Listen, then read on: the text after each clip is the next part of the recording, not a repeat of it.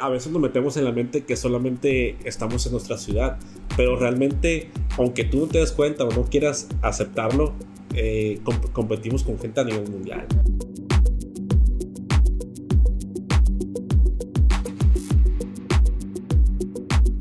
¿Qué pasó mis queridos Blueprints? ¿Cómo están? Muy buenos días. Ahorita estamos grabando, pues va a salir hasta después, pues estamos grabando en el Día de las Madres.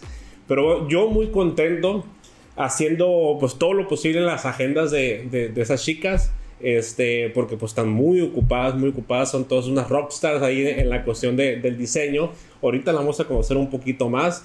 Eh, me da mucho gusto porque yo tengo rato siguiéndolas en, sus redes sociales, en cómo han avanzado en, su trabajo, cómo, cómo, han avanzado como arquitectas y sobre todo como empresarias. Es una parte muy interesante que quiero que ellas nos cuenten todo lo que es la cuestión de la sociedad, de, de dónde se conoce, conocen desde niñas. Eh, está muy, muy, muy interesante. Pero bueno, para no más preámbulos, eh, voy a dejar que ellas mismas se presenten. Ah, y sobre todo también eh, para confirmar lo que les he dicho, toda esta gente que estamos entrevistando, vamos a empezar solamente con la parte de Baja California, Mexicali, Tijuana, Ensenada, Tecate. ¿Por qué? Siempre ah, vamos a tratar de, de, consumir lo local, de hablamos de consumir lo local, pero pues empecemos nosotros mismos, o sea, a arquitectos, ingenieros, y ver que aquí en lo que es Baja California hay mucho talento y no tenemos que irnos incluso fuera de aquí o fuera de, México, sino que aquí en Baja California hay mucho talento muy bueno a nivel internacional, nacional, estatal, que será muy bueno que ustedes le estén echando el ojo para pues una asesoría, ayuda, colaboración también, que es parte importante de lo que siempre les he dicho aquí en este podcast. Así que pues empezamos con esta grabación con las chicas de Pieza 1. Muchísimas gracias por su tiempo. Yo sé que hemos batallado por, por los, por los tiempos ya que pues han, han, dado con clientes y todo. Y pues yo creo que también les cayó bastante trabajo en nuestros meses. Este, Bueno, a pesar de, de lo que de la pandemia, pues creo que lo han llevado muy, muy bien.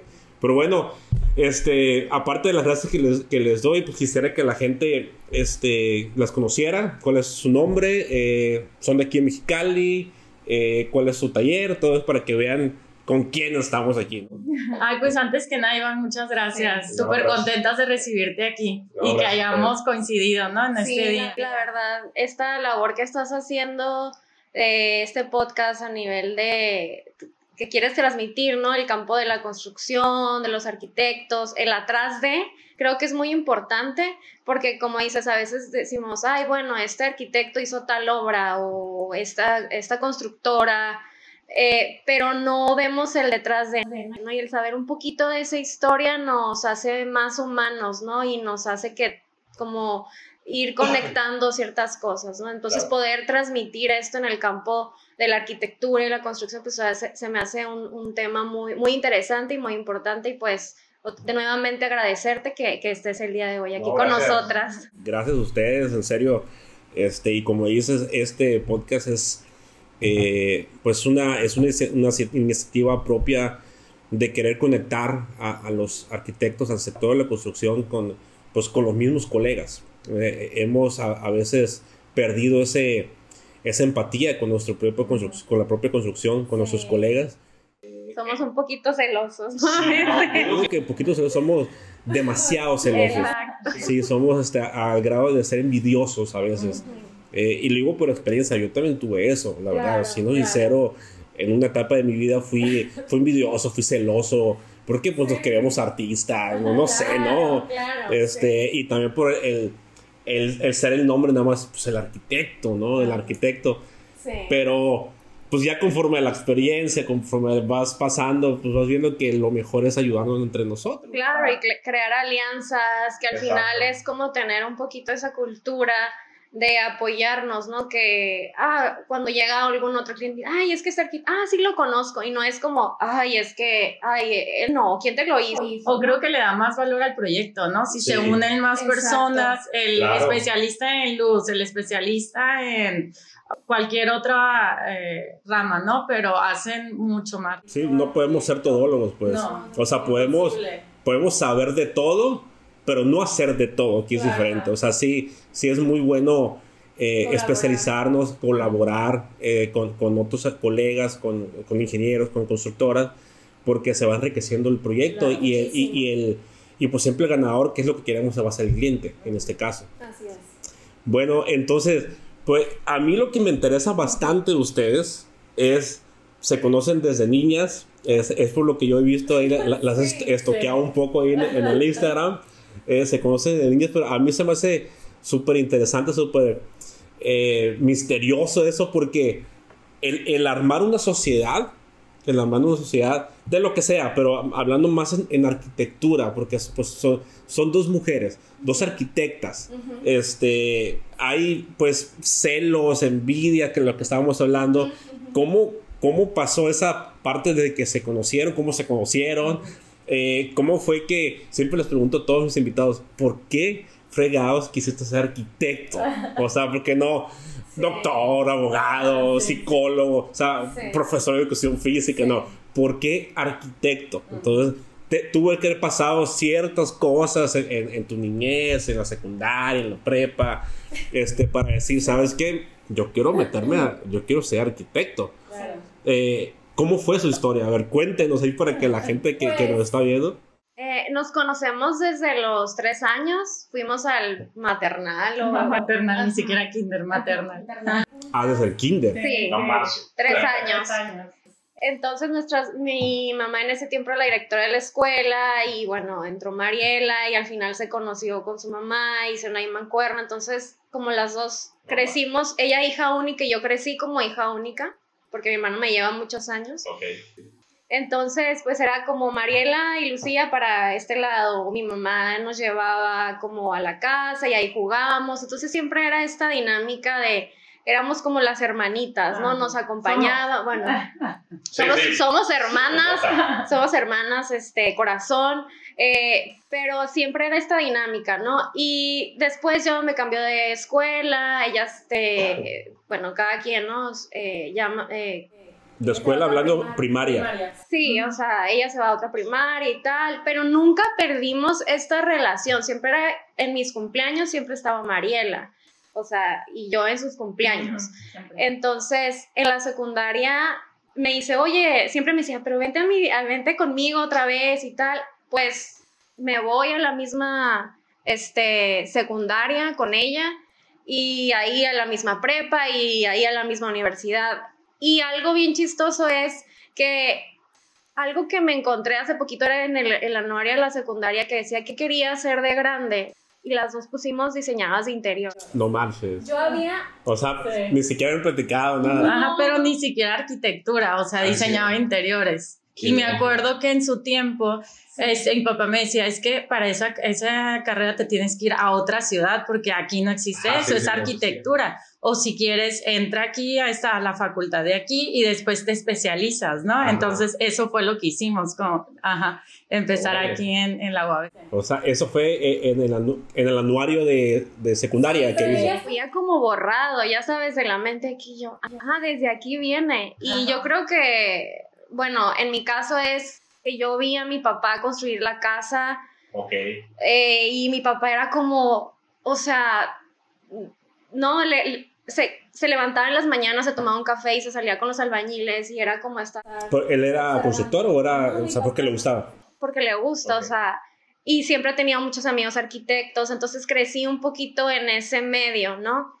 Este, mi papá también fue maestro de la, de la, Facultad de Arquitectura, entonces siempre veía como esa pasión, o por ejemplo, todos los muebles de nuestra casa, ninguno es nuevo, es de que todos los íbamos y los encontrábamos en el Tianguis, en el Santo Tomás, entonces siempre veía como mi papá este, restauraba o buscaba alguna pieza. Muy diferente tu casa, ¿no? Como, como su propio estilo. Sí, y le gustaban las cosas diferentes y como con personalidad. Entonces era siempre desde niña como yendo con él, ¿no? A estos espacios. Y Mariela. Ay, mi papá es como, es un poco diferente porque él le encanta la carpintería. O sea, él es psicólogo, nada que ver, nada que ver.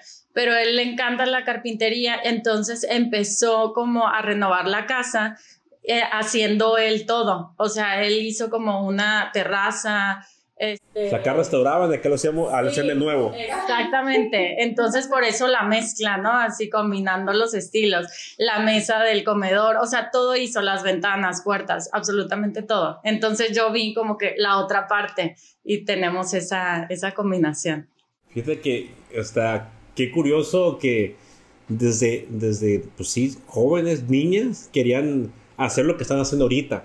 O sea, cómo fue esa, eh, esa inocencia, se puede decir, de querer hacer y la influencia de parte de sus papás. O sea, está, a, a, mí, por ejemplo, en mi caso, mi papá es un maestro de educación física, ni acaso yo soy arquitecto, o sea, pero yo siempre quise ser arquitecto desde niño. O sea, no sé por qué, si miraba arquitectos, miraba construcciones, se me antojaba ser arquitecto hasta que ya vine a, pues ya, ya decidí hacerlo, ¿no? Pero yo nunca tuve influencia así directa de, de, de, constructor, nada más la influencia un poquito más indirecta era que mi abuelo era carpintero y pues construía casa, ¿no? Hasta ahí, pero no era como ustedes que sí directamente en su casa y que hicieron con él. ¿Y cómo fue la, la parte de, de, complemento que restauración, carpintería y diseño interior? O sea, ¿cómo, ¿cómo fue eso?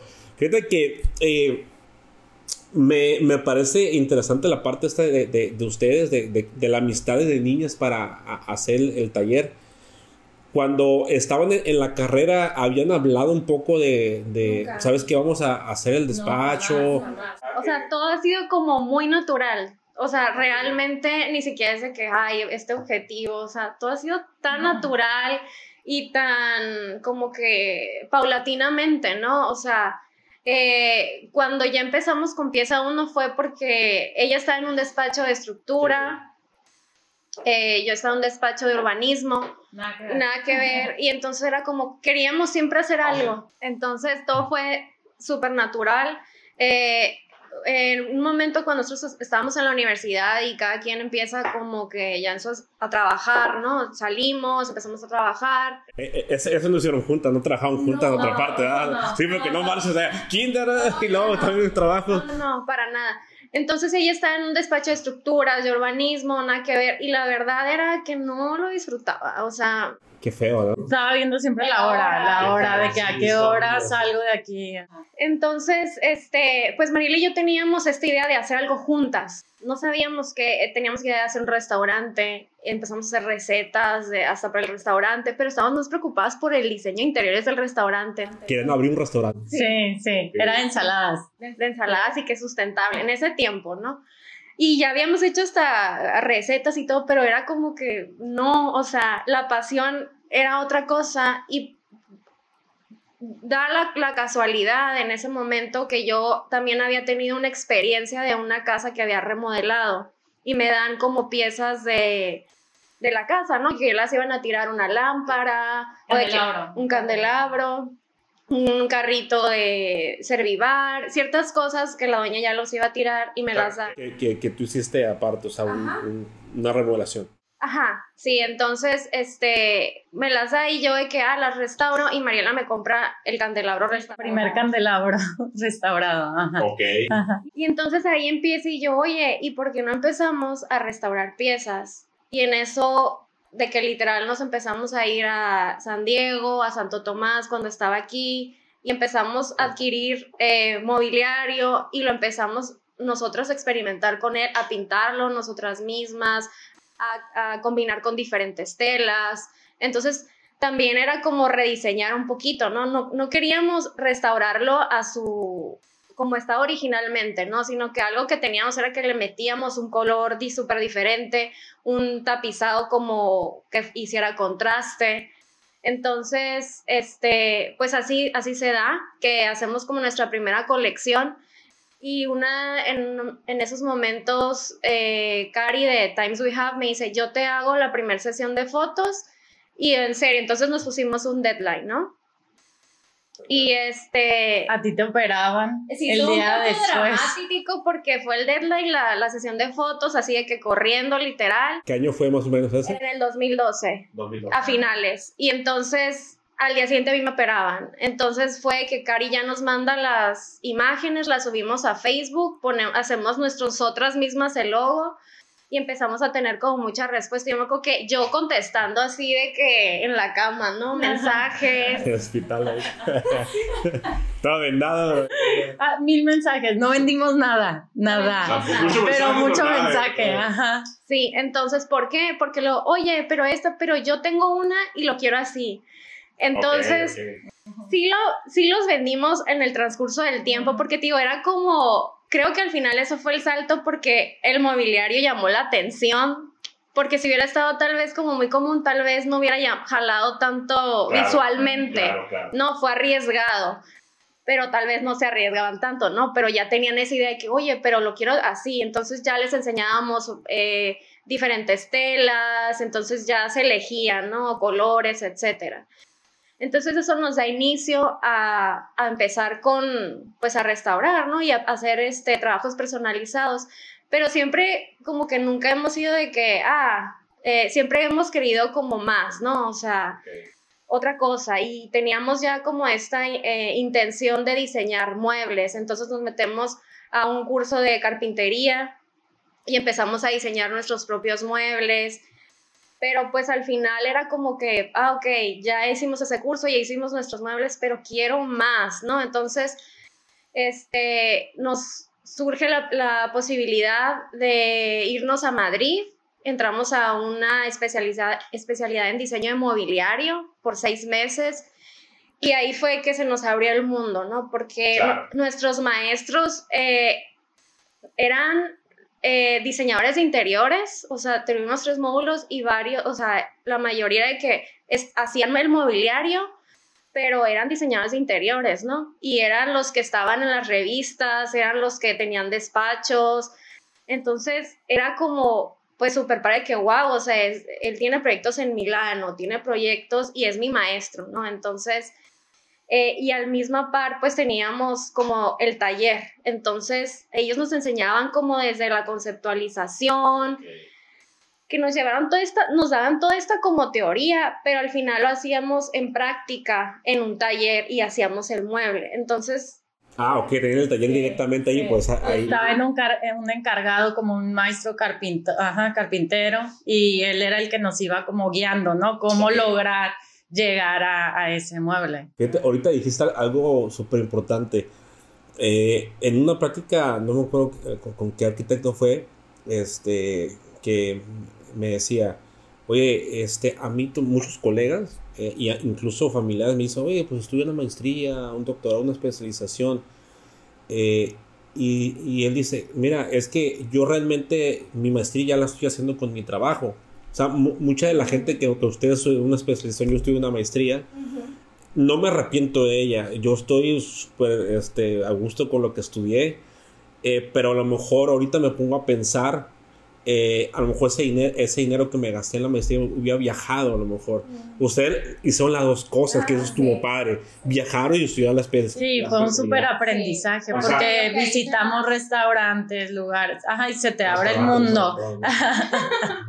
Sí, ra- ra- exactamente. Realmente el arquitecto, bueno, casi todas las profesiones, ¿no? Pero el arquitecto, si quieres hacer arquitectura, realmente tienes que viajar, a- o sea, por lo menos a salir. sí, te educas muchísimo Sí. el ojo, o sea, y las experiencias, ¿no? También, y ese acercamiento de que en ese momento eh, la escuela en la que estábamos es especialista en maestrías, especialidades, cursos de verano, pero todo a diseñadores de joyería, el zapato, diseño de interiores, me explico, entonces es el diseño muy específico porque son italianos, ¿no? Entonces como que ibas pasando y estaban las diseñadoras de joyería haciendo algo y estaba y al final también algo muy padre es cuando nosotros eh, ya teníamos la pieza era cómo la presentabas, ¿no? Se la presentabas al maestro y el maestro eran súper críticos, sí te podían como que destrozar el proyecto y cosa que Sí. aquí tal vez como que sí fue un poquito un shock cultural,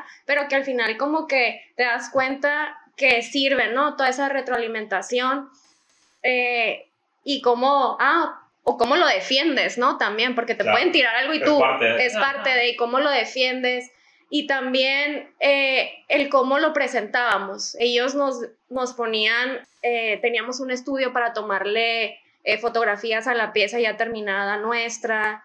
Entonces te daban como todas esas eh, cuestiones y herramientas que tienen que ser muy importantes para vender, como dices, ¿no? O sea, porque tal vez, ah, pues mi, este, en ese momento mi librero, la mesa de Mariela, pues sí, está padre, pero hay que saber presentar las cosas, hay que saberlas vender. Entonces ellos poquito también nos fueron como que abriendo esa eh, cuestión visual de hasta le tienes que hacer un styling al mueble porque tienes que ir siempre más allá, ¿no?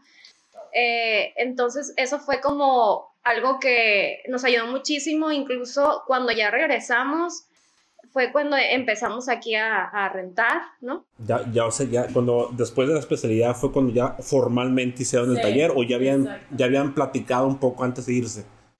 Habíamos, teníamos la idea, pero cuando llegamos fue que a ah, este, este, lugar vamos a, a... Aquí sí han estado desde que iniciaron.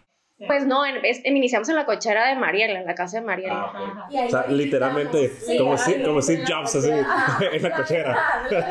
Sí, estuvimos ahí como un año. Luego surge esto de la, de la especialidad, nos vamos y regresando y también era un poquito como, pero que van a ir ahí a esperar clientes, hace cuenta cómo van a pagar la renta y tal. Y te puedo decir que yo creo que el primer mes sí nos apoyaron, pero de ahí y de que se los regresamos, ¿sabes? Como, o sea, la verdad, eh, ya cuando llegamos aquí, como que las, nuestros clientes y otras personas, como que por las redes sociales, eh, nos empezaron a preguntar, ¿cuándo regresan? Tenemos este proyecto y esto. Entonces... Ya estaban prospectando casi casi desde allá, ¿no? O sea, por la cuestión de redes sociales. Cuando, cuando, llegamos aquí ya teníamos pues trabajo eh, y luego estuvimos aquí, luego un año después hacemos la otra especialidad en diseño de interiores que esa sí fue en línea, fueron nueve meses. Bueno, fue más bien como un tipo máster.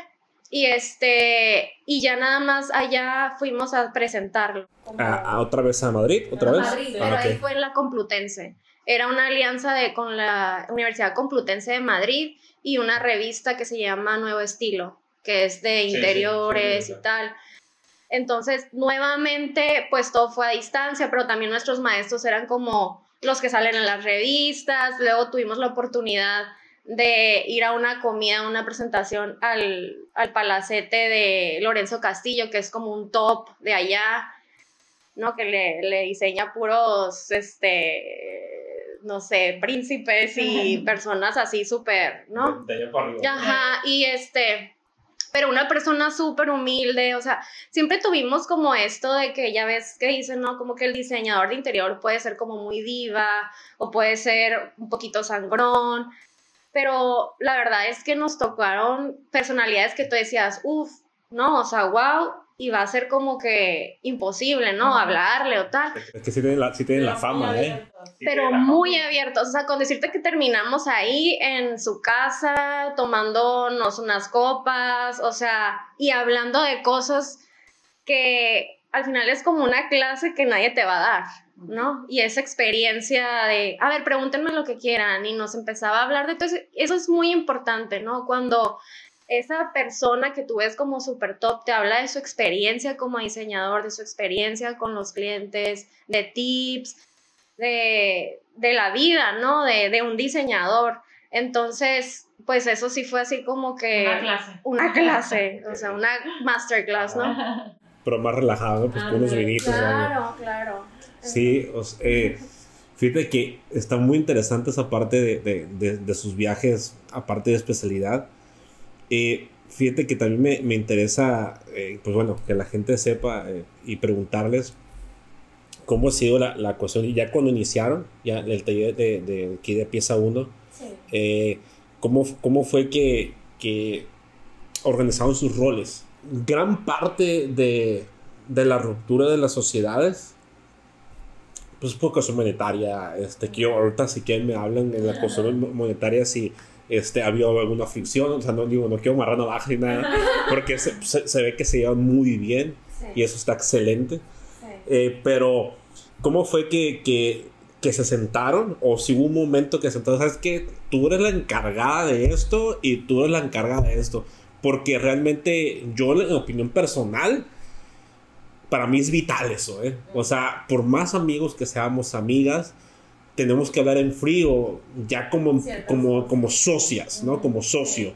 ¿Sabes qué? Y también eh, tener la humildad de decir, ¿sabes qué? Yo soy bueno para esto, pero no soy bueno para esto.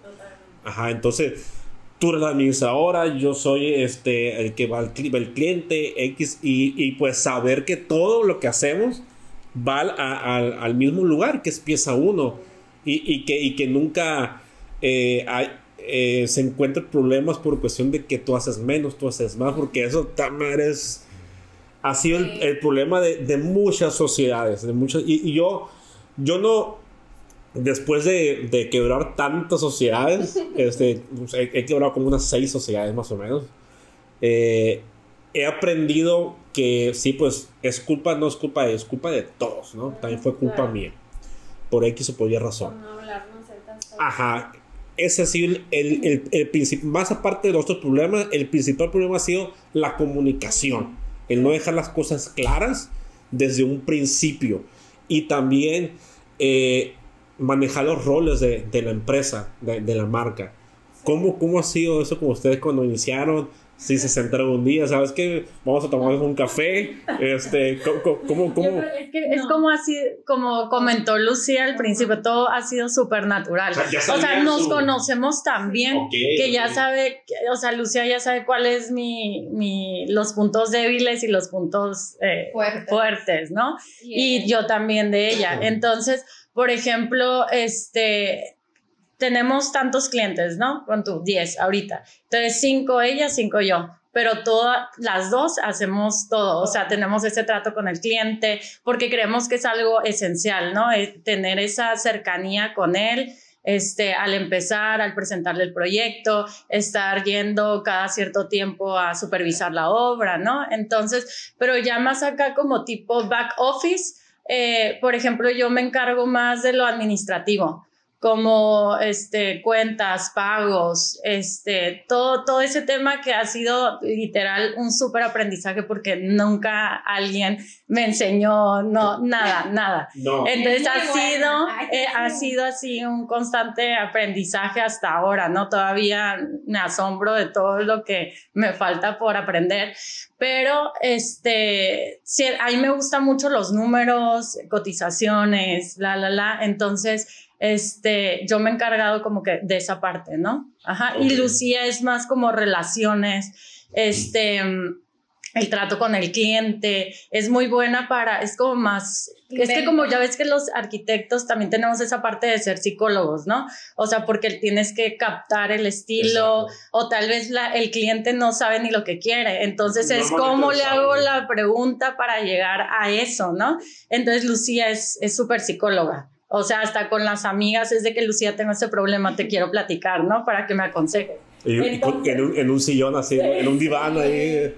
No, y también creo que algo que me gusta mucho a mí es como siempre crear cosas como, ah, vamos a hacer esta colección de, de esta silla o vamos a hacer esta colaboración con Aleuro, que vamos a hacer tapices y siempre estoy pensando... Eh, soñadora. Como que soy la soñadora, ¿no? En el sentido, de, o vamos a meternos a este concurso, o ese tipo de cosas, ¿no? Que, que creo que siempre tienes que ir más allá, o cuando hicimos el curso también de, de diseños de interiores, que lo hicimos en colaboración con otra arquitecta, Lorena, este, siempre creo que hay que colaborar, hay que incluir a otras personas porque el pensar que tú como un despacho, ah, ok, pues yo puedo ser muy bueno, el despacho puede ser muy bueno, pero es como digo, no, o sea, al final una orquesta que tiene al, me explico, que cada quien tiene su puesto y es muy bueno en eso, imagínate cómo suena.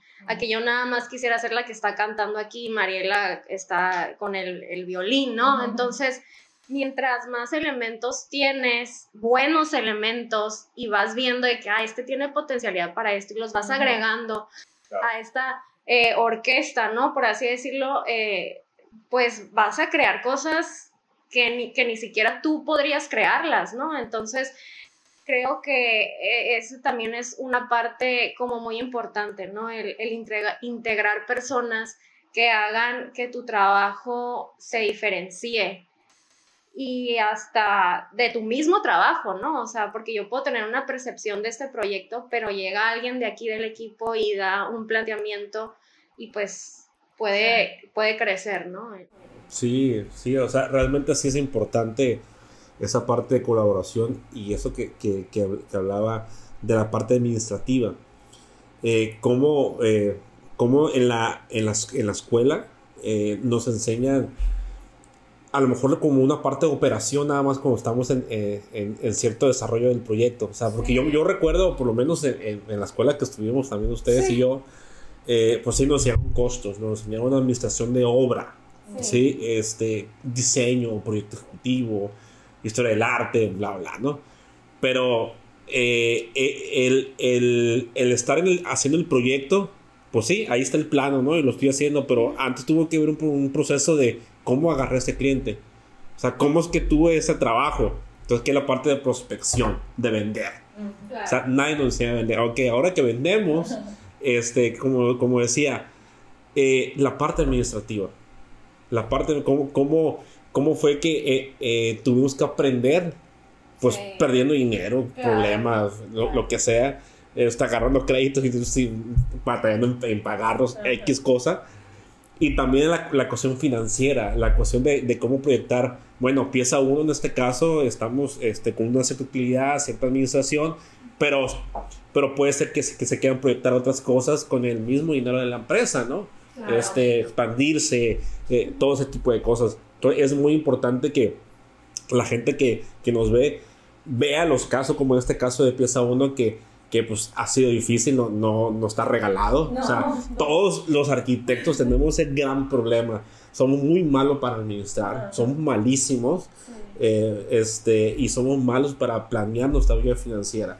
Eh, y, y, y, también pues somos, no todos, pero sí la gran mayoría somos malos para vender. O sea, realmente no nos sabemos vender. Este, y realmente también nos metemos mucho a la cuestión de nada más usar un, ciertos programas como pues, AutoCAD, Revit, Archicad, SketchUp, miles de que, que se usan. Pero también se nos olvida que la parte del, del diseño, pues no, no son esos programas, son herramientas del diseño que, que ustedes que, que, que veo que es lo que hacen cuando están con el cliente se, proyectan con ellos, platican, hacen el, desarrollo, eh, empiezan a rayar, o sea, realmente empiezan a rayar.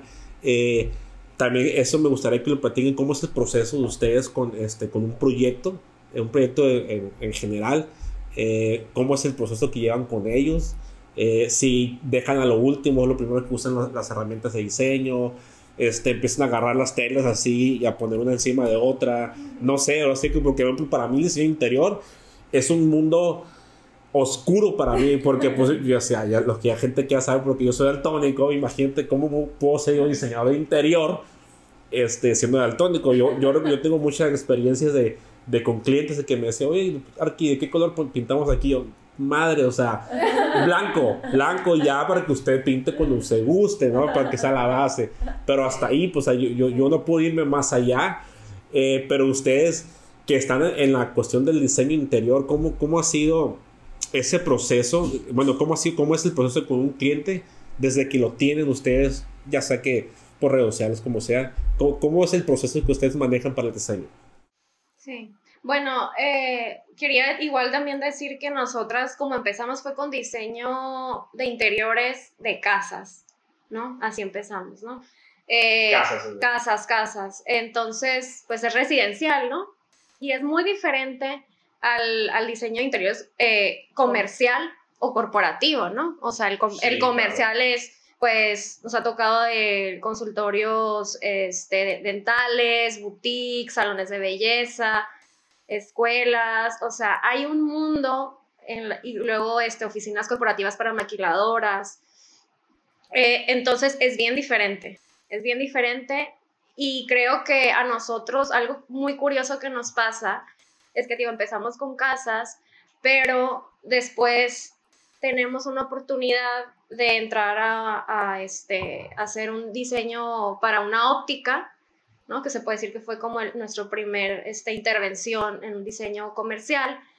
Y este cliente, bueno, es ahorita sigue siendo nuestra cliente y eso es bien gratificante porque, bueno, después de seis años no hicimos eso, hicimos tres, cuatro proyectos con ella y con ella fue eh, que obtuvimos la mención honorífica en Premio Diseña México hace tres años y que eso nos abrió las puertas como al diseño de consultorios, ¿no? Dentales, porque en ese momento nosotros quisimos hacer algo diferente. O sea, el, proyecto era algo muy pequeño y pues que tuviéramos esa proyección para nosotros fue porque veías proyectos en la Ciudad de México y eran como, todos eran como mil colaboraciones con tal y tal constructora y nosotros literal cuando llegamos con eso era Mariela y yo en ese momento. Ajá. Entonces, eso pues nos abrió muchísimas puertas. Entonces estamos bien agradecidas con esos clientes que nos han dado esas oportunidades pero que también este, nos han servido mucho para, para generar otros espacios, ¿no? Que a lo mejor nosotros ni pensábamos que podíamos diseñar un consultorio dental. Pero yo creo que algo bien importante es que siempre, nunca quisimos hacer algo, eh, o sea, como siempre queríamos esa diferenciación y es lo que buscamos en todos los proyectos. En ese proyecto fue muy difícil porque era muy pequeño y teníamos que hacer una distribución muy eh, pensada, o sea, que, funcionara, ¿no? Cuando, cuando, dices, cuando dices pequeño, ¿a, cuántos metros? 75 metros cuadrados. No, pues está para consultores está chic, no, pues está para casa también. sí, entonces como que dices, ¿cómo puedes eh, proyectarte con un proyecto que realmente no es tan grande como lo podrían ser otros proyectos, ¿no? De que, millones y millones de pesos o como que decías, pero yo creo que ahí que lo que llamó la atención es que era un consultorio como muy cálido, ¿no? Que eso fue lo que llamó la atención. O sea, ¿por qué llamamos la atención? Porque hicimos un poquito algo diferente a tú ves los consultorios dentales y es llegar y hasta te da miedo y es frío y todo eso. No, entonces te da más miedo porque te da miedo al... Ajá, te va a sacar la muela ahí. Claro, entonces era muy blanco, todo muy gris o el típico azul que le ponía. Entonces fuimos un poquito más allá. Teníamos muchas limitaciones desde el espacio eh, y ahí lo que intentamos Ah, incluso la iluminación era, pues no teníamos como ventanas, entonces teníamos solamente unas ventanas en la parte de la fachada. Entonces, ¿cómo generábamos este, esa iluminación natural que siempre creo que es súper importante integrarla a los proyectos? Eh, creamos, diseñamos un panel para que, que se repetía en todo el espacio para que de la parte de arriba y la parte de abajo pudiera ser este, como un tipo de eh, tragaluz, ¿no? Eh, y, bueno, y diseñamos un, mosaico que estaba en la, parte de la recepción, que fue una colaboración con Pitaya. Entonces, cosas como bien especiales, ¿no? Eh, que, que, al final también el proyecto, pues habla mucho también de la cliente, que la cliente es como súper acogedora, o sea, es muy cálida, o sea, eh, y, hablaba un poquito el lenguaje, creo, siempre, y cada proyecto debe hablar el lenguaje de, la persona que nos está contratando, ¿no? Eh, transmitir esa personalidad. Transmitir esa personalidad. Eh, creo que eso es como algo que buscamos, como, como un poquito yo digo que es como ser actriz, ¿no? ponernos como en el rol de ellos, tratar de sentir lo que ellos quieren sentir, de, emocionarnos, de pensar cómo va a ser estar ahí, o sea, realmente ponernos muy empáticos, ponernos en su piel y poder transmitir como, como eso, ¿no? En, en el proyecto. Entonces, al final creo que eso hace que el cliente se enamore del proyecto y lo lleve a cabo, que eso es lo más importante para nosotros. O sea, un diseñador de interiores no, tú puedes vender un proyecto y se queda en render. Y el render te lo puedes, este, es, más fácil un render, bueno, es, no, no, quiero decir que es fácil un render, pero, o sea, el render es, bonito y todo, pero la obra, al final la obra es lo que culmina. El, sí, el reto es que render se haga realidad, ¿no? Así es, entonces yo creo que hay una gente que me decía, ay, tú eres vendedora de sueños, le decía, no, no, no, yo soy vendedora de eh, no, decía tú, vendedora, creadora de sueños. Y yo le decía, no, yo soy creadora de realidades. Ese es mi principal objetivo, ¿no? Porque tú tienes un sueño y cómo yo hago que que eso realmente lo sea factible, ¿no? Que eso también es importante porque tú puedes diseñar algo, pero a lo mejor ni es factible. Tú sabes cómo hacerlo, o sea, yo también me tengo que poner en esa perspectiva, ¿no? De venderte algo que se pueda realizar. Sí, este. Se les nota que les gusta, ¿eh? eso, eso, eso, se nota a leguas que les gusta todo este, este cotorreo de, de, de diseño interior. Fíjate que retomando un poco, eh, y del principio, que, que, ahí se me, se me fue este, preguntarles un poquito más. Ustedes iniciaron, como dice, en la, en la cochera de, de, de Mariela. Este, Mariela, Sí, me confundo a veces Mariela, Mariela y Lucía. Eh, es el único, ¿eh? Siempre los clientes, Lucía, Mariela. Sí, sí, es que está, eh, como me digo, es como son hermanos casi, casi. Eh, empezaron en la, en la cochera eh, ¿Cómo fue que, que iniciaron, primero, como dijiste, yendo a Don Tomás, este, yendo a San Diego, comprando? Pero ¿cómo fue la transición de, de, de decir, bueno, este, ahora en, vez, en vez de o, nada más reparar, empezamos a enseñar? Y luego de diseñar, ¿cómo empezamos a, a, a remodelar este, casa de habitación? Y cómo de ahí nos fuimos, cómo fue ese proceso ¿Fue igual natural o, o fue...? Natural, pero también, por ejemplo, me acuerdo perfectamente que nosotros pintábamos, ¿no? El mueble así con nuestras manos y hacíamos la mezcla de la pintura y demás. Y llegó un momento que como estábamos en esta, que es como una casa, ¿no? Casa estudio, este, llegábamos eh, en la mañana, pintábamos en el patio y entrábamos... Todo, eso ustedes. sí, sí. Entonces entrábamos, nos dábamos como un baño porque teníamos una cita con un cliente, o sea, no iba a llegar así que toda pintada, ¿no? Entonces era como el corre, corre, corre, corriendo por todas partes hasta que le dije a Lucia, sabes que basta, o sea, nosotros ok, tenemos la idea, hay que ir con un carpintero que nos ayude, que él haga todo lo que estamos haciendo y nosotros vamos con el cliente, ¿no? Entonces empezamos como a tomar esas decisiones de delegar porque como que absorbíamos todos nosotros de que no, es que yo quiero pintar, yo quiero ir con el cliente, yo quiero ir a comprar el material y es imposible, ¿no? no, se, puede, Y aparte te vas a quedar, no vas a abarcar, no, hubiéramos abarcado lo que abarcamos ahora, ¿no? Entonces ir delegando eh, es una decisión difícil, pero pues para que una empresa crezca tienes que tomar ese tipo de decisiones, ¿no? Si no, no creces. Entonces, primero fue eso y luego también eh, cuando Yama y yo estábamos aquí hasta las 10 de la noche con proyectos en AutoCAD y no sé qué. Haciendo planos. Ya, o sea, ya ni lo estábamos disfrutando. Entonces, sabes que necesitamos una practicante. Qué miedo, no sé, ya sabes. Entonces, pues una practicante y luego ya practicante ya se quedó y luego ya otra practicante y pues ahorita ya son cinco personas que nos ayudan, que nos apoyan, aparte de todos, cinco arquitectos me refiero, aparte de, los trabajadores que, que son nuestro equipo, que son nuestras manos, nuestros pies, que realmente hay una comunicación, ¿no? Este, y que les gustan los retos, porque siempre en cada proyecto de que Arki no, otra vez me vas a hacer otro arco, o sea, cosas como muy diferentes, ¿no? A lo... a lo sí, le, sí, le, entro pues a los fregazos. Sí, le encantan, les encanta, o sea, les encantan los retos. Sí. Ajá, entonces de que no, a ver, pero ¿cómo puedo llegar a hacer esto? Es que ayúdame, no, pues le hacemos así, o sea, es un equipo, literalmente. Fíjate que, este esa parte de, delegar es súper importante y difícil hacerlo. Porque tú dices, nadie lo va a hacer como yo, ¿no? Sí. sí Entonces es como transmites que lo hagan como tú. Pero nuestro reto, yo creo que el reto que, ustedes tuvieron es enseñarle a la gente cómo quieres que se hagan las cosas o cuál es la esencia de, la empresa. Claro, transmitirla. transmitirla. Entonces, esa es la parte difícil.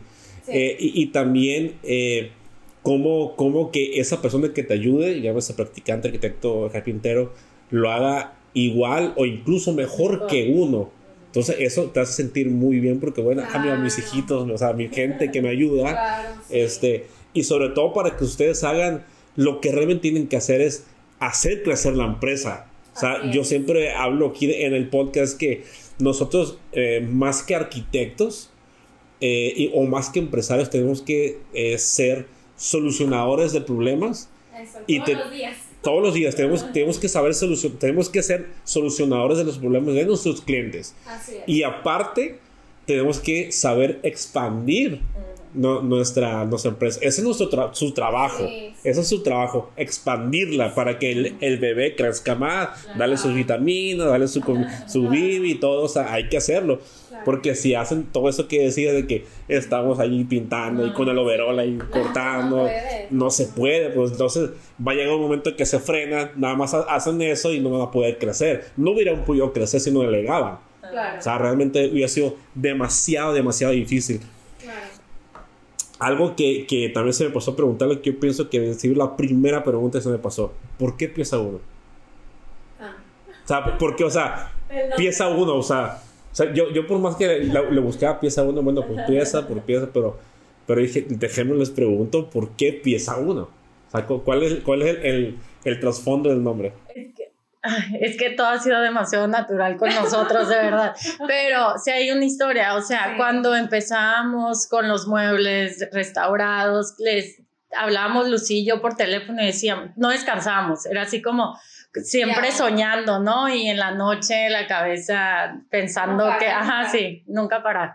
Entonces, eh, yo ya era noche y le llamé a Lucía de que, oye, tenemos que darle un nombre a este proyecto porque no teníamos nada, ¿no? Y ya teníamos que sacar como que todo. Sí, literal.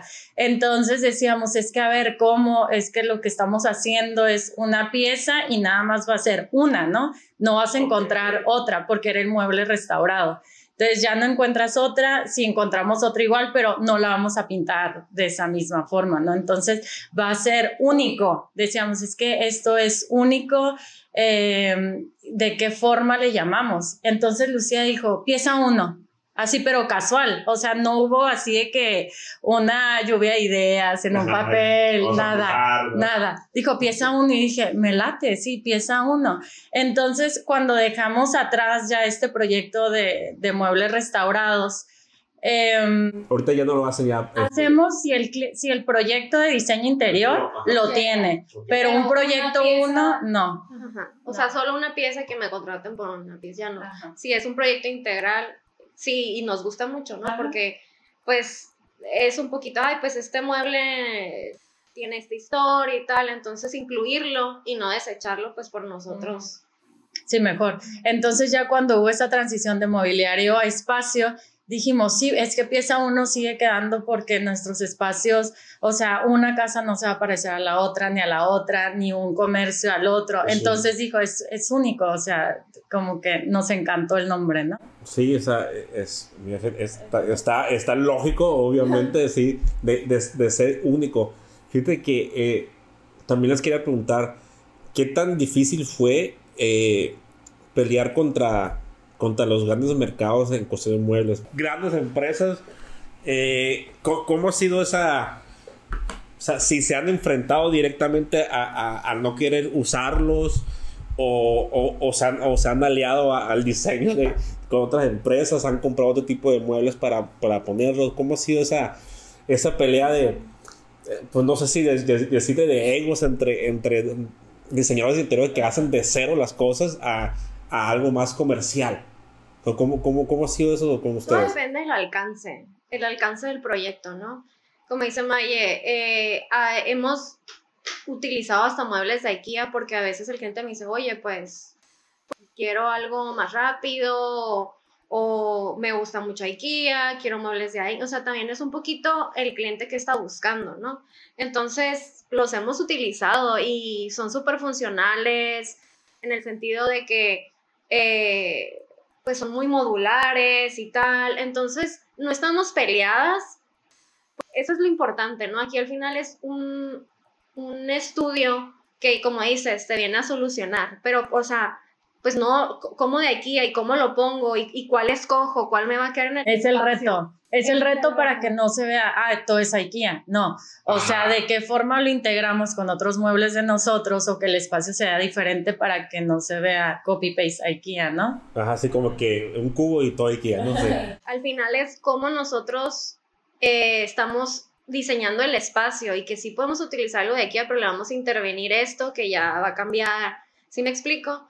Entonces, no, no estamos peleadas como que con IKEA ni con ningún este empresa inmobiliario, ¿no? ¿no? O sea, Digo, al menos que, o sea, porque aquí pues al final es como que tienen un muy buen diseño, o sea, de hecho... Sí, el diseño está muy bien, ¿no? tal vez el material pues sí no va a ser tan durable y eso pues el cliente lo tiene que saber, ¿no? Pero, pero pues ya dependerá, ¿no? Del alcance del, del proyecto, ¿no? Que si el mismo cliente te lo está pidiendo, pues adelante, ¿no? No es como que me voy a poner a decir, no, pues al final también escuchas, ¿no? Al, al cliente, pero ¿cómo haces, como dice Maya, que no se vea?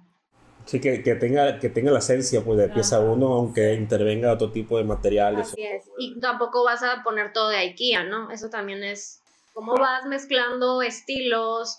Eh, creo que eso es algo muy importante, el que, el que cada espacio cuando es, tiene que ser como muy personal.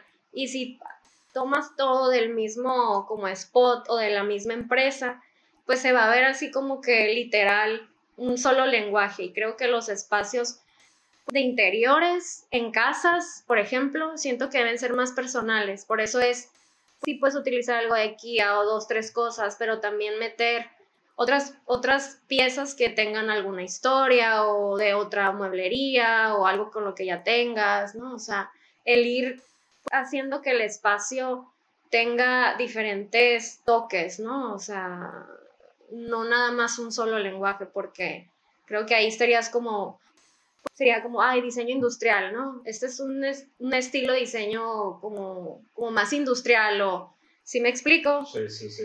O sea, creo que los espacios donde vivimos reales, o sea, no pueden ser minimalista o industrial. No, creo que debe ser algo más, ¿no? Hablar de esa persona, o sea. Y dar y transmitir una emoción, ¿no? Porque estás viviendo ahí, entonces es algo más personal. Exacto, fíjate que ahorita, pues todo el mundo lo, lo, hemos vivido con la cuestión de la pandemia. Eh, en, en, cuestión de eh, pues, comercio electrónico, Amazon, todo eso, creció como un 300, ah, como un 300% la, la compra de cosas para casa o para muebles, para cosas de remodelación porque mucha gente, pues sí, todo el mundo tenemos nuestras casas, nuestros departamentos, pero nunca... Ajá, exacto. No, no, no teníamos, no teníamos la paciencia o, o, o, el tiempo de ver que, ¿sabes que Yo quiero que mi cuarto esté súper apetecible, o sea, que tenga una luz cálida y miles de cosas. Y que gran mayoría de la gente no lo miraba. y, y, y, ahora con la cuestión de, de esto de la pandemia, mucha gente empezó a remodelar la casa, a poner ciertos detalles. ¿Sabes qué, qué espacio ha sido como al, tal vez un espacio que antes no le daban como mucha importancia porque no nos habían tocado tantos proyectos de ese espacio? Las terrazas, las, terrazas como el exterior, el jardín, la, tener una alberca, tal vez, ¿no? Entonces como que siento que eso ha ganado poder, como sí, en este... Como estábamos encerrados, por lo menos en la banqueta, o sea, por lo menos una terraza para ver el, mundo exterior. Porque sí, o sea, mucha gente que estuvimos encerrados, yo estuve encerrado como unos, o sea, encerrado literalmente como unos cuatro meses. O sea, yo estaba harto ya, o sea, estaba harto, no, no, no estar con mi esposa como niña, ¿verdad? Pero, pero el harto de estar encerrado solamente.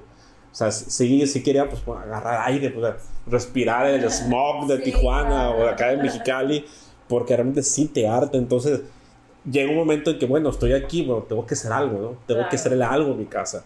Este, y también la importancia de que creció el, pues, el famoso home office, que mucha gente ni siquiera tiene un lugar para trabajar en su casa, porque te ibas a transportar a tu oficina, pero ya ya mucha gente ya tiene su escritorio, tiene ahí su, este, sus cuadritos y todo para poder trabajar a gusto, que como el ambiente hace que estés de, cierta manera duermas bien, comas bien, convivas bien. Te da calidad. Te da calidad, exactamente. o sea, y eso es algo bien importante. O sea, ah, nosotros en, eh, cuando empezó la pandemia, nosotros teníamos mucho proyecto comercial.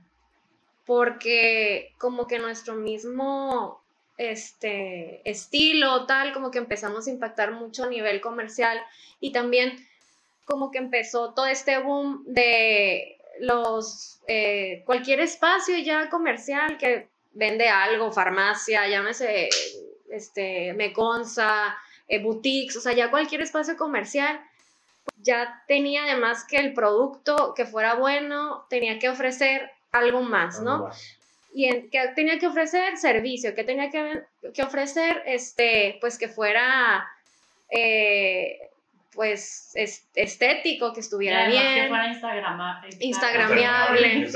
Ajá. Entonces, como que empieza todo este boom en el diseño interior comercial y pues a nosotros como que nos, nos engancha y nos gusta muchísimo porque aparte del diseño comercial es como más atrevido.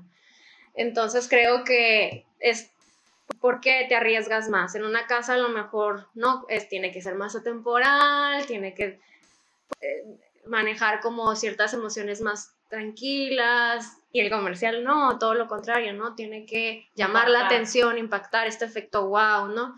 Entonces, este, pues ahí empezamos nosotros como que a crecer, a crecer, a crecer, pero cuando viene la pandemia, eso se, se paraliza, ¿no?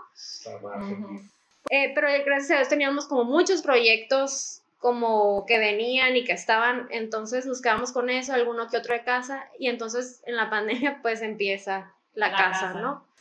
Entonces creo que, que, te tienes que ir como ajustando a esa y evolucionando, ¿no? A esos cambios que seguramente se van a dar, pero cómo como empresa te ajustas y, y te va, y el mismo, y el mismo, este, las mismas cuestiones de la sociedad o problemas te van guiando a, a que ahora vas a hacer más casas, ¿no? Entonces te tienes que empezar también, ahorita empezamos a incluir mucho como iluminación con, en los closets, iluminación con sensores, ah, infrarrojos, ¿no? Y que lo vas a tocar y lo hagas. Entonces, cada oportunidad que que se te va dando, porque así lo veo yo, es bueno, estabas muy a gusto en los comercios, pero ahora las casas, vas a las casas que era a lo mejor algo que no tenías tan, o sea, que lo habías dejado eh, un poquito más de lado, pero ahora resulta que es lo que tiene más importancia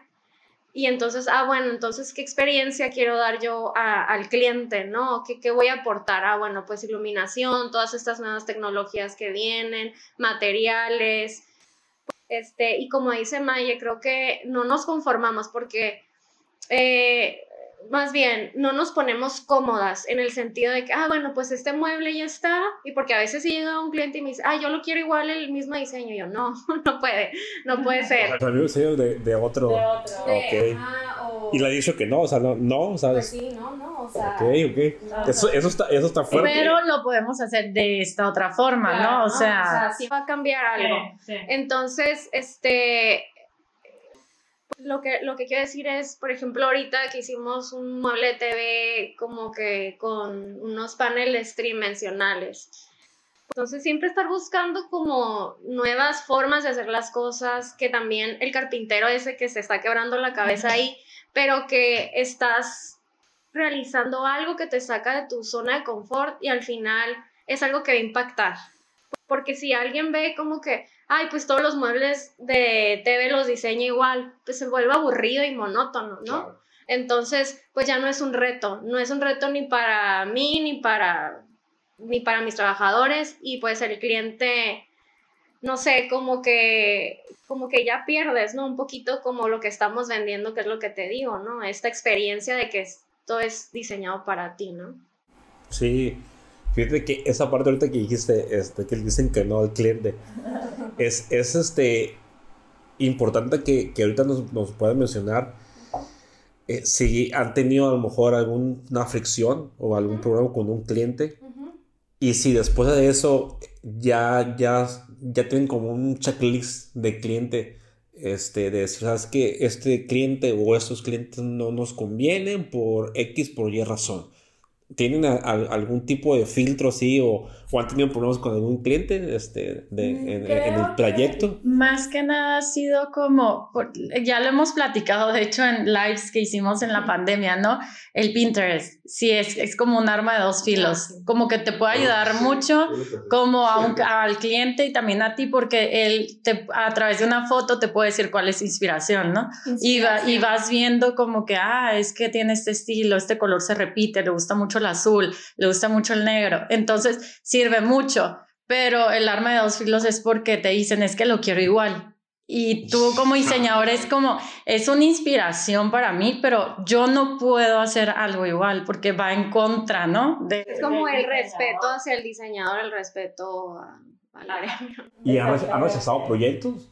¿Han rechazado proyectos? Eh, no, no, no hemos rechazado hasta eso, pero ha sido como ese, mm, ese como estilo de afloje de que sabes que es que no puedo, no puedo hacer esto, ¿no? O sea, no lo puedo copiar. Lo que yo te estoy haciendo es una inspiración de tu foto, pero no puede ser igual. Yo, yo, yo, les, yo les decía porque sí, eh, exactamente como lo que decían. Eh, el respeto hacia, hacia también nosotros los arquitectos, en este caso diseñadoras, también hay que sabernos dar, ¿no? O sea, eh, que el cliente sepa que sí, o sea, como dices, el Pinterest es una inspiración. pero no te vas a convertir en su dibujante, ¿no? Tampoco. Exacto, o sea, tu dibujante, pero, pero también que hacerles entender que, o sea, tú quieres esto del Pinterest, pero... Pero tu espacio no es así. Tu espacio. no... Sí, bueno... es iluminación natural. sí, o sea, este, el, cubo de luz acá, pero pues es una caseta así, pues no, marches, o sea, no te puedo hacer el techo más alto porque no lo tiene, o sea, punto, ¿no? Este, o quiero una, quiero una chimenea de, de esas que, que, se prenden solos por abajo, que tienen el, el, escape por el medio, o sea, no, no se puede, pues, o sea, puedo hacer algo parecido, este, una, eh, que sea la inspiración y dar ese eh, que el, respeto del cliente hacia nosotros y, que sea mutuo. Pues. Entonces, e, esa es una parte, eh, por lo menos yo sí he batallado mucho este, en, en eso. Eh, ya, ya ha sido un poco más esa transición de, de, de, ir viendo cómo puedo ser para ya no tener problemas. Este, yo, yo, creo, yo creo que hay que ser también muy honesto en el sentido de que, bueno, tienes tantas revisiones. y ya si te pasas esta revisión, pues ya va a tener un costo adicional, ¿no? Porque te puedes meter a eso de que, ah, pues hazle un cambio aquí, un cambio allá y al final luego ya queda algo que, no sé, o sea, la verdad es que ya ni se ve bien, ya pierde, ¿no? La esencia. Y ya le gusta a ustedes a veces. Claro, entonces, este, también es eso, ¿no? Como que tienes, sí tienes que poner como un tipo por escrito en el, cuando mandas una cotización, bueno, tienes tantas revisiones, eh, porque sí te podrán hacer cambios y todo, ¿no? Y al final digo, pues es su espacio, es su casa, pero pues si no, si no pones ese límite como de que, ah, te puedes ir a 20 revisiones y pues, tal, y nunca acabas y nunca terminas y al final ya queda algo pues que, que no, ¿verdad? Que no es lo que esperas tú como, porque también como arquitecto y diseñador, pues ves un proyecto y dices, bueno, también tiene que hablar de mí, o sea, por eso están viniendo conmigo, ¿no? Entonces es bien importante cómo esa conexión con el cliente y contigo haces un proyecto, ¿no? Por eso siempre digo, es un equipo. Y para que sea un equipo, pues tiene que haber ese diálogo y ese respeto y entender que hay una parte, pero que también nosotros lo vamos a expresar en conforme a dimensiones, a que quede, a que esté equilibrado, ¿no? O sea, porque es todo ese planteamiento, no es porque te lo inventas y empiezas a, dibujar, y, sino que pues todo tiene que concordar y, hay toda una investigación para llegar, ¿no? A, a, un, a un planteamiento. Entonces, este, pues no, simplemente que sea como que esté por entendido, ¿no? Eso que, que es un proyecto que hable, ¿no? De, de, tu despacho. Sí, tener la comunicación también con el cliente, con lo que decíamos, ¿no? Igual como las sociedades, tener una comunicación muy directa y muy, este, muy sincera con el cliente, de que va a ser de esta manera y, este, y pues todo el mundo nos respetamos así, ¿no? Creo, que, creo que eso, eso es muy bueno. Eh, ahorita, ahorita hablábamos de, de la cuestión de, de, cómo fue que se paró un poquito con ustedes lo, lo de la pandemia. ¿Cómo fue este cambio? Este, yo pienso que empezaron a usar un poquito más lo digital todo el mundo, aunque no quisiéramos, empezamos a usar más los digital. Llámese Zoom, Google Meet, este, redes sociales, Instagram, lo que sea, que mucha gente que a lo mejor no es que no creyera, sino que simplemente sentía que no lo necesitaba. O que no iba a ser lo mismo, ¿no? No iba a ser lo mismo. Entonces nos dimos cuenta que puede ser lo mismo incluso mejor. Eh, ¿cómo, cómo, fue, ¿Cómo fue esa adaptación de ustedes con los clientes? Si se adaptaron los clientes, si no se adaptaron, si, si hubo nuevos clientes en, en, este tiempo, ¿cómo fue esa, esa Nosotros, por ejemplo, antes de pandemia ya traíamos como algunos proyectos a distancia, como uno creo que era en Oaxaca. Ajá. Y Tabasco. Tabasco, algunos, ¿no? Entonces usábamos nosotros Skype en aquel entonces. Entonces, eh, ya traíamos como esa escuelita, un poquito de saber presentar a distancia y cómo va a ser la relación con el cliente, pues sin verlo, ¿no? Presencial. Entonces, cuando empieza la pandemia, creo que nos adaptamos bien, ya con Zoom hasta está mucho mejor, ¿no? Que, que Skype para presentar y demás. Y creo que es una, es algo positivo que nos deja porque ahorita todavía si tenemos citas, eh, si están aquí en Mexicali, me dicen, oye, eh, puede ser eh, por Zoom y yo, ah, claro, o sea, ya te hace como más eficiente a no perder tiempo en vueltas, en venir, o sea, si estás en tu casa, desde ahí se puede hacer una presentación, ¿no? Entonces, creo que ya todo el mundo sabe que es Zoom, ya todo el mundo lo sabe usar, entonces, exactamente, que es viable, entonces creo que es algo positivo, ¿no? Sí, sí, y que nos abrió, pues yo creo que muchas puertas en ese momento que llega la pandemia sí fue como que, ¿no? O sea, yo creo que fue un stand-by para todos. Y, pues como empresa es, pues, ¿qué vamos a hacer? No nos podemos quedar este, aquí en los laureles, ¿no? Entonces, eh, ¿qué empezamos a hacer? Por la misma necesidad de que estábamos encerrados, empezamos a crear lives.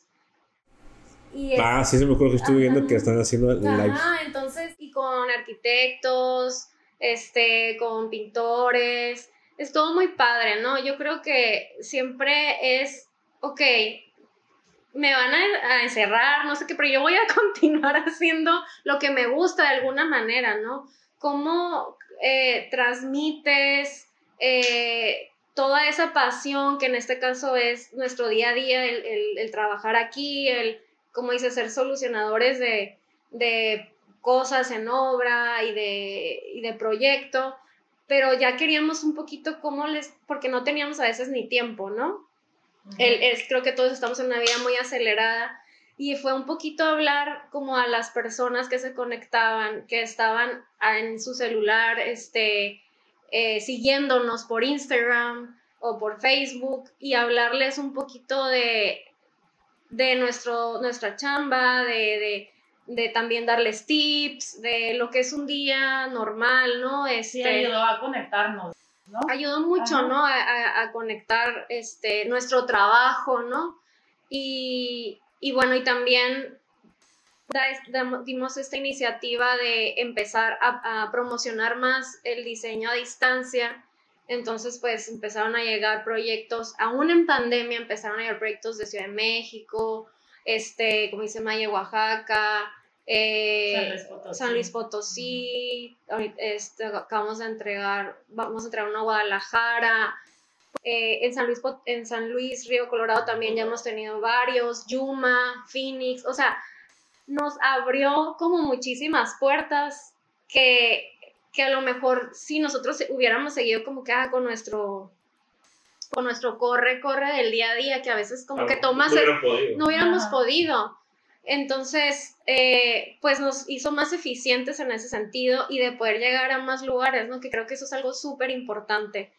Eh, como dices, el crecer, el que, el que el diseño pueda llegar no nada más a Mexicali, sino ahorita, bueno, ya tuvimos oportunidad de, de hacer una obra en Tijuana, que la, ahí fue que realmente mandamos a todo nuestro equipo y, y, pues andábamos de aquí para allá. Entonces, y todo pues ha sido como en, este, en esta pandemia que podría ser como más difícil, ¿no?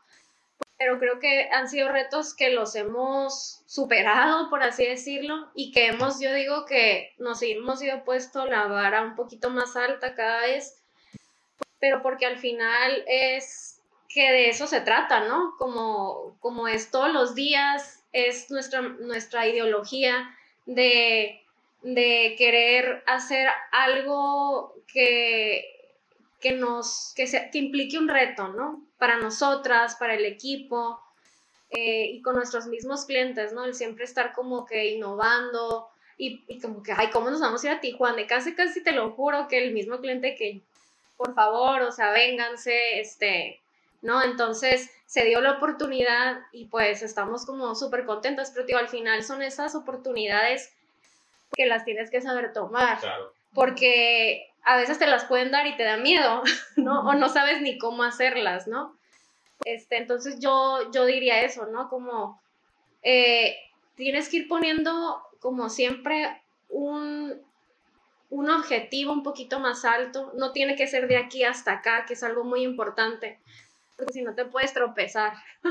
Pero creo que ir haciendo como escaloncito, peldaño por peldaño, te va haciendo que lo hagas de una forma como muy correcta, ¿no? O sea, creo que la forma en que nosotros hemos ido haciendo este camino ha sido como también para que lo disfrutáramos nosotras, ¿no? Entonces, yo, yo, creo que lo que, lo que le, a lo mejor les pasó es, iban a hacer un poquito su zona de confort, ¿no? Eso, yo por eso, a lo mejor por eso fue un poquito el miedo de, de salir a, a, Tijuana. Que, que, realmente, pues Tijuana pues, está muy cerca, ¿no? Pero, pero, pero a lo mejor... Toda esa metodología de mandar a la gente. Exacto, o sea, toda la logística, a lo mejor ustedes estaban este, acostumbrados a estar aquí, pues controlarlo aquí en la ciudad. Eh, y el salir de zona de confort es es muy difícil, o sea, es demasiado complicado, pero una vez que lo haces, que ya lo hicieron, pues como tú dices, ya dices, pues, ¿sabes qué? Pues podemos irnos a, Ensenada, podemos irnos a, bla, ¿no? O sea, a, expandirse. O sea, que ahorita con lo digital, que ya lo estoy diciendo, pues podemos expandirlo de, una manera mucho más grande. Yo siempre lo, he hablado aquí en el, en el, podcast. Realmente nosotros, cuando empezamos a hacer nuestro, eh, nuestra empresa, eh, a veces nos metemos en la mente que solamente estamos en nuestra ciudad, pero realmente, aunque tú no te des cuenta o no quieras aceptarlo, eh, competimos con gente a nivel mundial. Es un mundo globalizado. Sí, ahorita, ahorita ya competimos con alguien de China, con alguien de la India, alguien de Estados Unidos. O sea, realmente este, el arquitecto que está aquí a un lado, pues dice que hay ya ni misma competencia, pues eso es otro que dijo que está en Yucatán, este, en la Ciudad de México, en Phoenix, todo. O sea, tenemos que realmente ser diferentes en, lo que ofrecemos y, y, dar ese valor extra a, a, nuestro, a nuestros clientes o, a nuestros futuros clientes. Yo pienso que lo, lo que les pasó un poco a ustedes de que se metían muchas redes sociales, este, hacían, bueno, hacen muchos histories, todo eso, y realmente eso conecta con, con, la gente y da cierto valor y cierta confianza al cliente, porque eso es lo, eso es lo más difícil con, con un cliente para venderle algo. Es generar la confianza y de que somos capaces, de que somos buenos para hacer las cosas. Sí, y de que, de, que también las redes sociales nos, nos sirven eh, bastante para conectarnos con la gente. Y pues realmente es una herramienta de trabajo. O sea, yo realmente yo lo he descubierto pues como en el podcast y otros proyectos que he tenido. Pues las redes sociales ha, ha sido para, para, para poder, de, de, mucha gente que te conecta, este, te conecta eh, con otros ámbitos, incluso con otras cosas que tú no haces, este, con gente que hace fotografía, con gente que hace video, que se dedica al marketing, eh, hace miles de cosas. Y, haces todo una, un ecosistema de, de, de, networking con gente. O sea, eso está súper, súper padre. Eh, y que también usted está muy metida en las redes sociales, porque este, veo que se meten mucho, le, le, está su esencia también en la, en la, parte del diseño, su esencia en el Instagram, que, que es el que más manejan, que, que, que veo, este, que se, se ve la, la, forma en cómo ustedes trabajan y, cómo ponen sus trabajos ahí para que la gente vea pues el catálogo de las cosas que ustedes hacen también, que veo que también mucha gente les comenta, que, que pare, y, y es como, están creando como su propio Pinterest, ¿no? Su propio Pinterest, porque es, es un catálogo de, de, sus ideas, de sus cosas, de las cosas que hacen, de, de lo que realmente quieren hacer, quieren, quieren empezar a hacer. Perdón. Eh, ya para, para cerrar, este, chicas, es para no robar más su tiempo, eh, nuevamente les agradezco eh, haberme recibido aquí en, su estudio. Eh, nada más para, para la gente que, que, a lo mejor no los conoce, eh, cuáles son sus redes sociales, cuál, este, cómo los pueden contactar, si están disponibles para alguna llamada de asesoría con algún cliente, algún colega. para colaboraciones que yo creo que están disponibles porque veo que ustedes hacen muchas colaboraciones con, con otros arquitectos este, Instagram, Facebook, eh, Pinterest creo que también abrieron, ¿no? Canal de YouTube también tienen. No. ¿No? Ok. Bueno, sí, ya próximamente. próximamente este, vamos a abrir un canal de YouTube aquí con, con las chicas de pieza 1. Este, están como pieza 1, así. Y lo que más usamos es Instagram. Y ahí viene como que nuestro correo donde... Tiene ahí también nuestra página. Tenemos una ah, página web donde pueden encontrar como portafolio, parte de nuestro portafolio. Este, en Facebook también empieza uno, eh, Mariela y Lucía, que es como el, el, más personal de en Facebook, pero la verdad es que estamos más súper conectadas ahí. Usted está en, en, en, el, se empieza uno, pues Instagram. Sí, sí, eh, antes de cerrar, eh, ¿cuáles son las proyecciones o cuál es el, el, el, futuro que ustedes le ven a pieza uno? O sea, hablando a, a corto, mediano y largo plazo, o sea, a 5, 10 más de 10 años? ¿Cómo, cómo, cómo ven a pieza 1? A ver, oye. Yo digo que a corto tiempo eh, tenemos pensada la tienda en línea. Ajá. Que ya, que ya.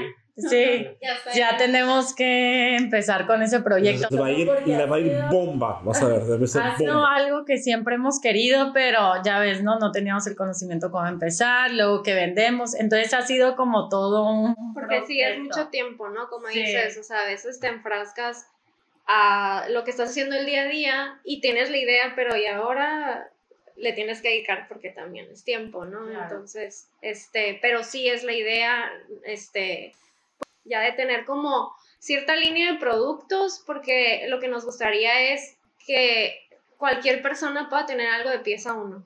O sea, ¿no? O sea, y, va, van a ser igual piezas exclusivas. Eh, o sea, no va a ser como que este diseño va 10 piezas así, o va a ser el catálogo exclusivo. O sea, digo, estoy, haciendo un spoiler ahí de, de, la tienda, pero no sé si se puede decir. Sí, o sea, claro, o sea, va a haber piezas como de línea. Sí nos gustaría tener piezas de línea que van a como quedarse y tal. Siempre en stock, Ajá, y también otras que sean exclusivas, ¿no? Como más, más top. Pero pues la idea es eso, ¿no? Ya poder llegar a más espacios que con una simple, un simple cojín, un espejo, una silla, puedas tener algo de nuestro, ¿no? Que hemos diseñado aquí. Ok, es a, a un poquito más lejos de futuro, ¿no? Otra otro, otro objetivo que tengan ahí como pieza uno? No, Pues yo creo que, eh, como, como veníamos diciendo, ¿no? Este, ya hemos llegado a otras partes como México, Guadalajara, Morelia, este, Phoenix, Yuma, o sea, Broly, ahorita estamos en un, en un proyecto, em, Tijuana, eh, eso, ¿no? Yo creo que nos hemos ido eh, ya otras partes, no nada más de la región norte, sino a, la, México, son, en sí todo México poder abarcar fácilmente. y por qué no irnos cruzar a algún otro continente. Sí, no, o sea, esa es la idea, ¿no? Como que creo que el diseño nos ha demostrado que no hay fronteras, este, y que, y que pues si ya llegamos pues a Estados Unidos, pues porque no podamos llegar a, a otro país, ¿no? Sí, no, eso está muy, muy bien. Realmente este, veo que les va a ir muy bien, la verdad sí está, tienen muy buen taller, tienen muy buena mancuerna. Eh, está muy padre lo, lo, que, lo que hace a mí, eh, particularmente me gusta mucho su trabajo, cómo fue su trayectoria. este, realmente yo, yo sé que cuando culminen estos proyectos que quieren hacer, les va a ir muy, muy bien, no tengo ni una sola duda. Eh, y realmente es una, eh, es una buena historia que quería que, que, la gente conociera, porque como lo dije al principio, eh, nos enfrascamos mucho en, en, ver talentos en otras partes, pero no vemos lo local. Este, hablando aquí de lo Cachanilla, lo, lo de Mexicali, o sea, no marchas, aquí hay para tirar para arriba, pues, o sea, aquí en Mexicali, en Tijuana, en Ensenada, y ya no me quiero imaginar cuando me vaya yendo para más para allá, ¿no?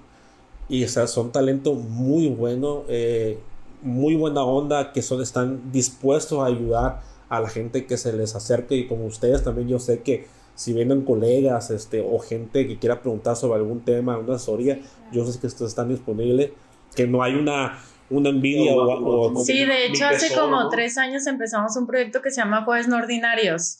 Entonces creábamos cenas, eh, con, era como un pretexto para, para conectar y conocer a otros arquitectos y creativos, de Mexicali. Ajá. Entonces empezamos como en estudios. Aquí, la primera fue aquí en nuestro estudio, ¿no? O, bueno, entonces íbamos como brincando de estudio en estudio, después nos pasábamos a las cervecerías como artesanales, entonces hacíamos esas conexiones y creamos muchas amistades. Ahí conocimos a la arquitecta Lorena Olmos, con la que estamos haciendo actualmente los cursos pues, online. Entonces, ajá, estamos... Con, con Alexandra Auro la conocimos ahí, hicimos eh, la colección de telas y tapices que hizo especialmente para nosotras. Entonces, de ahí han salido muchas colaboraciones para nosotras y entre las mismas personas han, hecho otras, otras colaboraciones, ¿no?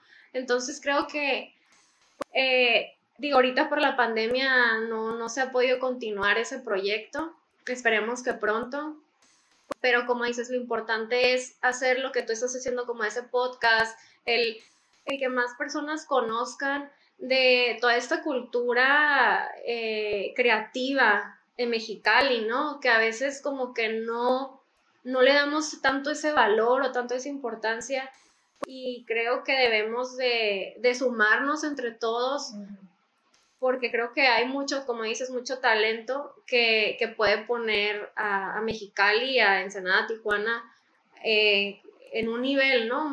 Más, alto, ¿no? Todavía, o sea, porque a veces trabajamos como cada quien desde su, desde su despacho, cada quien desde su punto, ¿no? Pero si, lo que yo decía, si vamos como colaborando, si vamos creando estas conexiones, pues vamos a crear trabajos o propuestas más interesantes eh, y que pueden llegar más lejos, ¿no? Sí, sí, realmente sí, eso es importante colaborarnos y ayudarnos entre todos.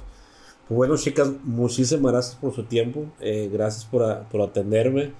Eh, yo sé que este, la va a ir muy bien, como les dije. Muy, muy bien. Eh, pues ojalá sigamos en contacto y para, para una, una, segunda parte de, del, del, podcast, a lo mejor de los proyectos futuros. ya, ya, que, ya que empecemos con la, con la tienda, aquí, aquí van a ser los, este, vas a tener todos los, ¿cómo se dice? La exclusiva. La exclusiva, como Patti Chapoy. Ah, claro, sí. Ok, no, pues muchas gracias, en serio. este Y pues me voy muy, muy a gusto con esta entrevista, con todo lo que nos contaron. Y pues ustedes eh, traten de aquí de, escuchar todo lo que, lo que dijeron las arquitectas. Llévense lo, mejor, que fue casi todo, fue todo lo mejor lo, lo que dieron aquí en la, entrevista. Eh, vean su ejemplo, cómo fueron empezaron a, a crecer y pues lo más importante, pónganse a trabajar, pónganse a innovar y pues nos vemos en el próximo episodio.